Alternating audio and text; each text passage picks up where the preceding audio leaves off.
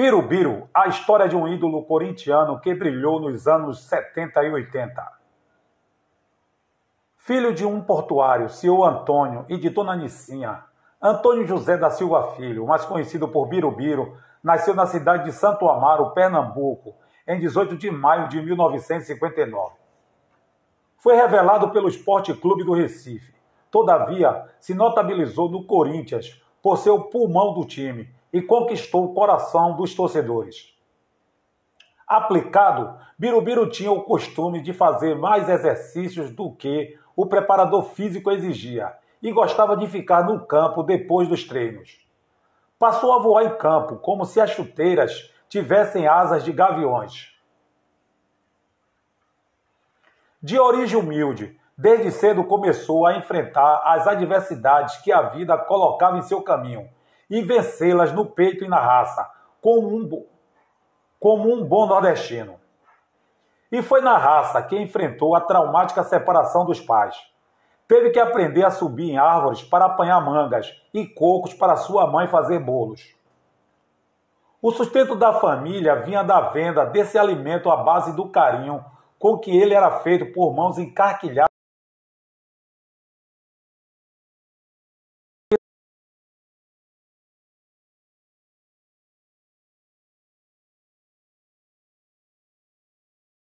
fazer.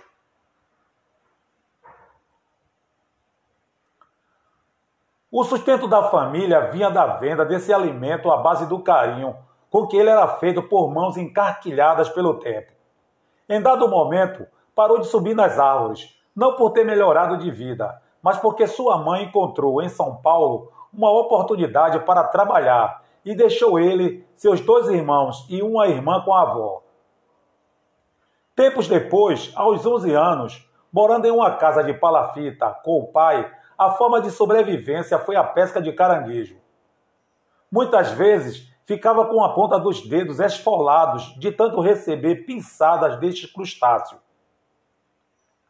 Ainda era o pequeno Antônio, até que um dia seu pai subiu numa árvore para pegar o doce de uma fruta chamada biribiri. Ficou conhecido entre os amigos da região como biribiri. Antônio, que parecia muito com o pai, logo Antônio, que parecia muito com o pai, logo herdou sua alcunha e passou a ser chamado de Biribiri Filho. E depois, com o tempo, passaram a chamá-lo de Birubiru sem motivo aparente. Antônio agora tinha a raça como qualidade e o Birubiru como nome. Começou nas peladas e era sempre considerado o craque da turma. Certa vez, um olheiro viu o garoto jogando e acabou o levando para fazer teste no esporte. Na, pan...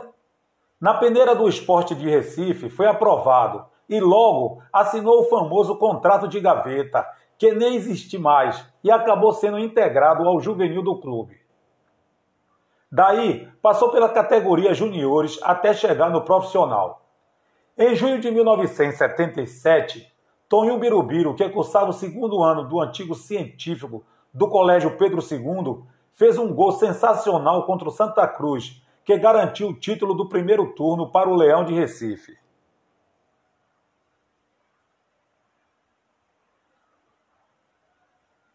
No colégio, foi recebido pelos colegas com o coro Biru, Biru, Biru, Biru, Teteia, paródia da garotada para uma famosa música do começo dos anos de 1970. Passou a ter importância fundamental no time e numa partida amistosa contra a seleção brasileira de Novos, seu desempenho surpreendeu a todos. Foi então que o presidente do Esporte Clube Corinthians Paulista, Vicente Mateus, que quis contratá-lo e mesmo com a alta pedida, não diminuiu o interesse em ter o garoto em seu time. O Corinthians havia quebrado o jejum de 22 anos sem grandes conquistas com o título de 1977. E Vicente Mateus fazia constantes promessas à torcida de montar um grande time para buscar o bicampeonato. O presidente do esporte falou com Birubiru sobre o interesse de um clube de São Paulo na sua contratação e que era para ele, e que era para ele arrumar suas coisas e viajar no dia seguinte. Em princípio, em princípio, o jovem relutou muito, pois o seu objetivo era ficar no Leão da Ilha. Mas o mandatário do clube pernambucano foi à sua casa e tratou com seu pai os detalhes da viagem. No dia seguinte, Birubiru viajou com o presidente e um advogado do esporte, sem saber qual era o time que o contrataria. Ficaram hospedados em um hotel e o jovem atleta ficou preso quatro dias no quarto, sabendo que seria contratado por um time de São Paulo, mas não sabia qual. Depois contaram para ele que vários clubes estavam interessados na sua contratação. Até que o presidente do Corinthians, Vicente Mateus, chegou no hotel e se reuniu com o presidente do... Até que o presidente do Corinthians, Vicente Mateus, chegou no hotel e se reuniu com o presidente do esporte, Jarbas Guimarães, e ficou acertada a contratação de Birubiru. O Corinthians pagou 2 milhões e meio de cruzeiros em. Não. O Corinthians pagou 2 mil O Corinthians pagou 2.500 mil cruzeiros.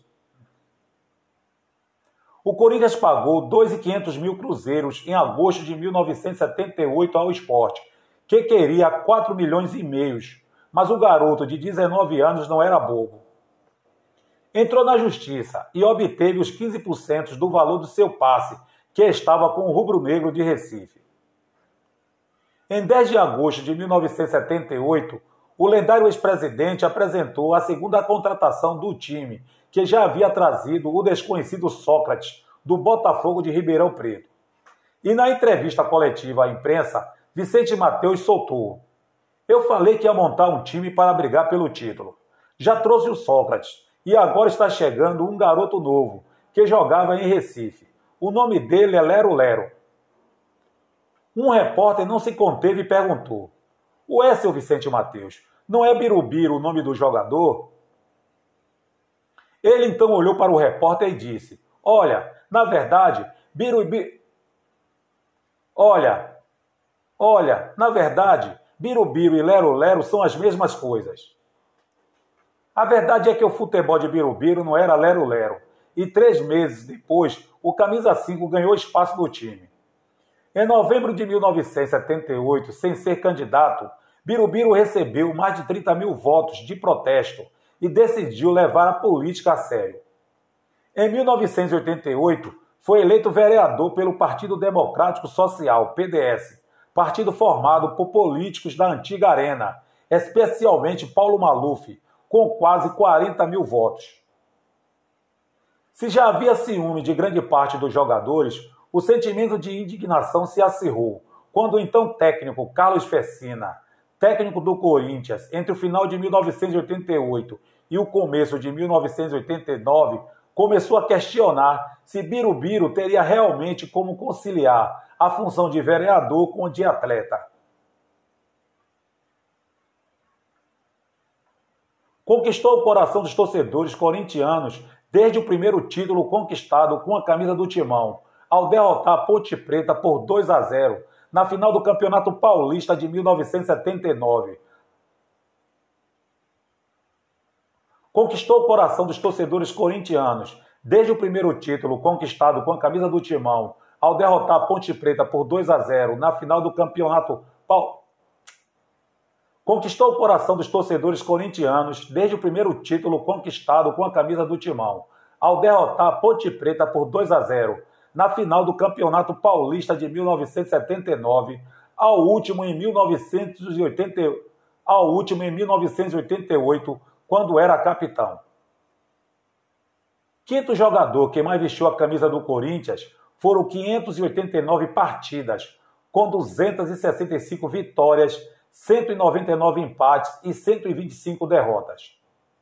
Em 11 anos de clube, Birubiru disputou 11 títulos, chegou a sete finais e ganhou quatro: 1979, 1982, 1983 e 1988.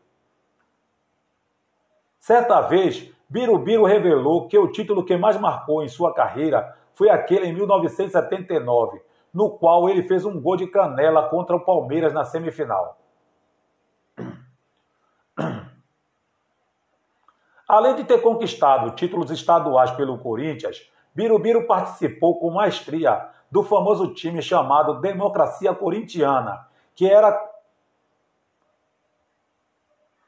Além de ter conquistado títulos estaduais pelo Corinthians, Birubiru participou com maestria do famoso time chamado Democracia Corintiana, que era um posicionamento político que clamava por voto direto e mais participação nas decisões administrativas. Além de, além de ter conquistado títulos estaduais pelo Corinthians, Birubiru participou com maestria do famoso time chamado Democracia Corintiana, que era um posicionamento político que clamava por voto direto e mais participação nas decisões administrativas do clube. Vestindo o manto do timão, ele ajudou a quebrar o jejum de bicampeonato com dois títulos consecutivos contra o São Paulo, em que marcou dois gols na decisão de 1982, algo raríssimo para um volante. De um lado, o poderoso elenco do São Paulo, com Serginho, Renato, Oscar, Dario Pereira e Valdir Pérez, tentando o inédito tri. E do outro, a democracia corintiana, com seus inabaláveis mosqueteiros. Horas antes do inesquecível jogo, o quadro clínico de Birubiru não estava lá essas coisas. Uma forte gripe o incomodava. Após almoçar no hotel, após almoçar no hotel Concentração Planalto, subiu imediatamente para descansar. Quando embarcou no ônibus que levaria o time para o estádio, exibia olheiras e uma indisposição flagrante. Para piorar seu quadro, o tornozelo direito estava comprometido há semanas. O temeroso treinador do Corinthians, Mário Travalini, convence... O temeroso treinador do Corinthians, Mário Travalini, confidenciou ao diretor Adilson Monteiro Alves que, sem Birubiru, o time também ficaria sem o contragolpe para bater o forte time tricolor. Mas o inigualável, Mas o inigualável Birubiru ensinou no gramado como ser ídolo de uma torcida. Prendeu a bola quando tinha de prendê-la e marcou dois gols inesquecíveis. No final, o Timão derrotou São Paulo pelo placar de 3 a 1 e o herói levantou o troféu, recusando qualquer proposta de troca de camisa com o adversário. Regularidade.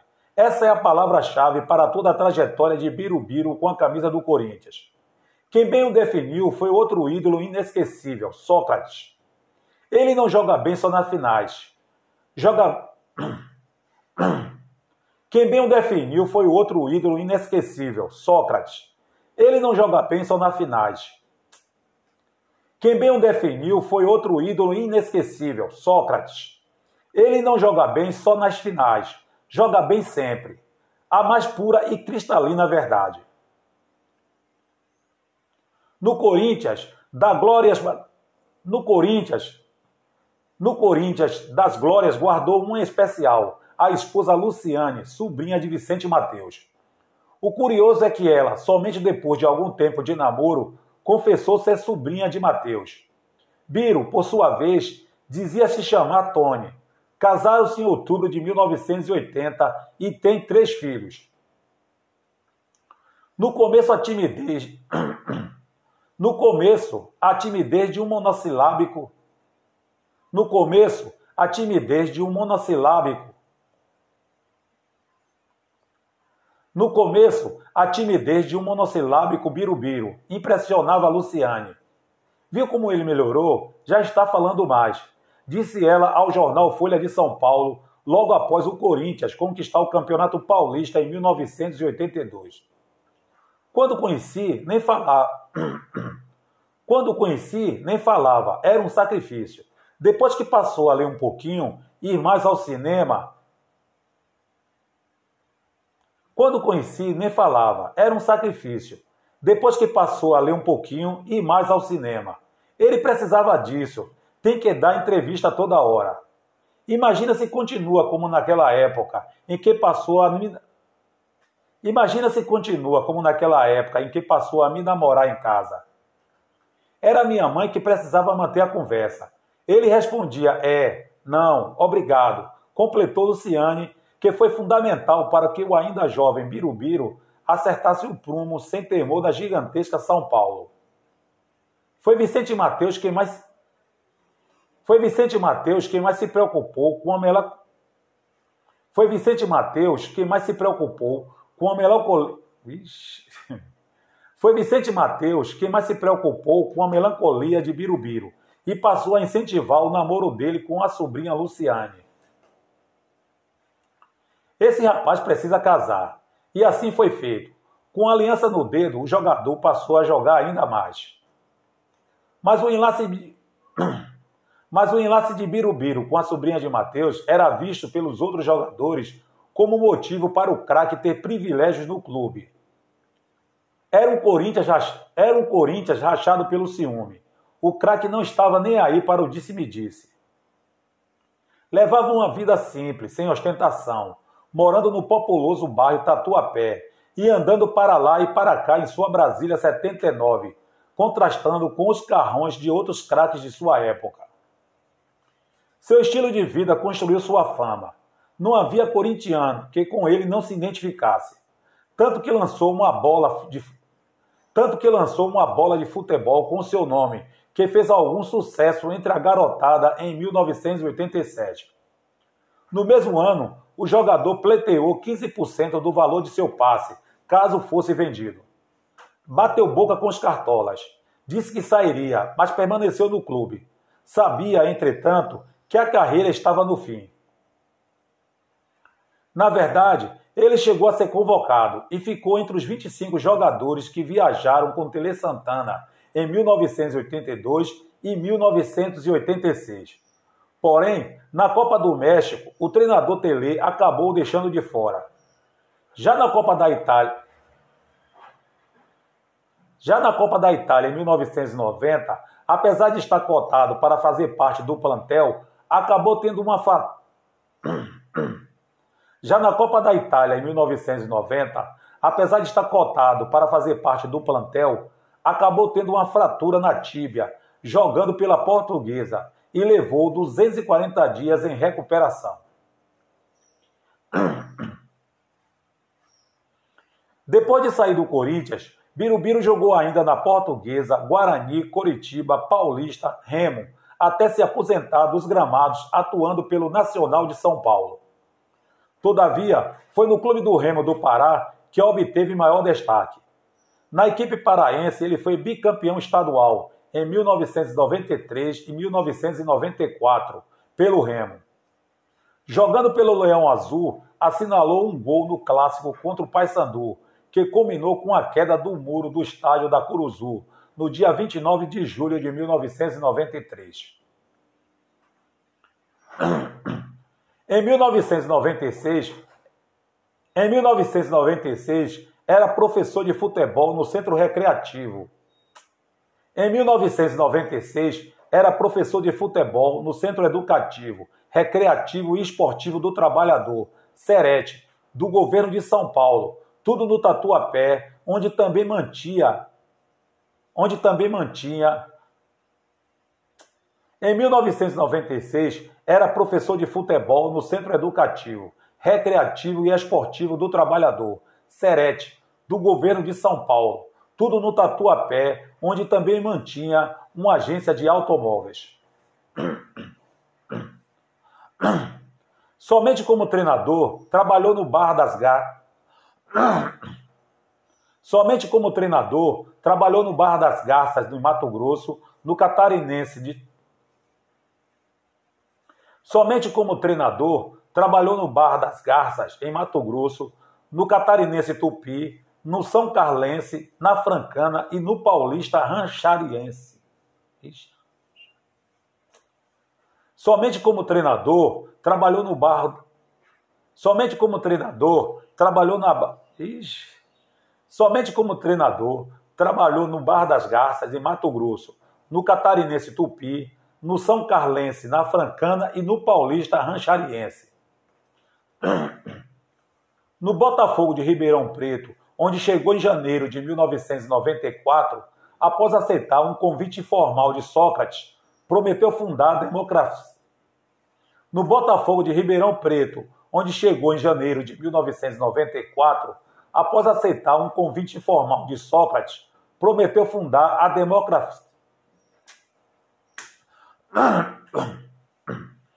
No Botafogo de Ribeirão Preto, onde chegou em janeiro de 1994, após aceitar um convite informal de Sócrates, prometeu fundar a democracia botafoguense, em alusão ao movimento liber... em alusão ao movimento liderado pelo mesmo Sócrates no Corinthians, no começo da década de 1980. Nunca deixou de lado o futebol. Mata saudades dos gramados em jogos pelo time de Masters do Corinthians. Continuou dividindo o campo com a política. Trabalha como assessor parlamentar na Assembleia Legislativa de São Paulo e tentou, em 2004, sem sucesso, uma vaga na Câmara dos Vereadores da capital paulista. Estava. Estava longe do noticiário esportivo até estrelar uma Estava longe do noticiário esportivo até estrelar uma campanha publicitária da Coca-Cola, na qual a pergunta mobilizou muitos brasileiros. Afinal, quem foi melhor, Maradona ou Birubiru? Estava longe do noticiário esportivo até estrelar uma campanha publicitária da Coca-Cola, na qual a pergunta mobilizou muitos brasileiros. Afinal, quem foi melhor, Maradona ou Birubiru? A brincadeira com os hermanos não poderia ter outro resultado. Deu birubiru na cabeça.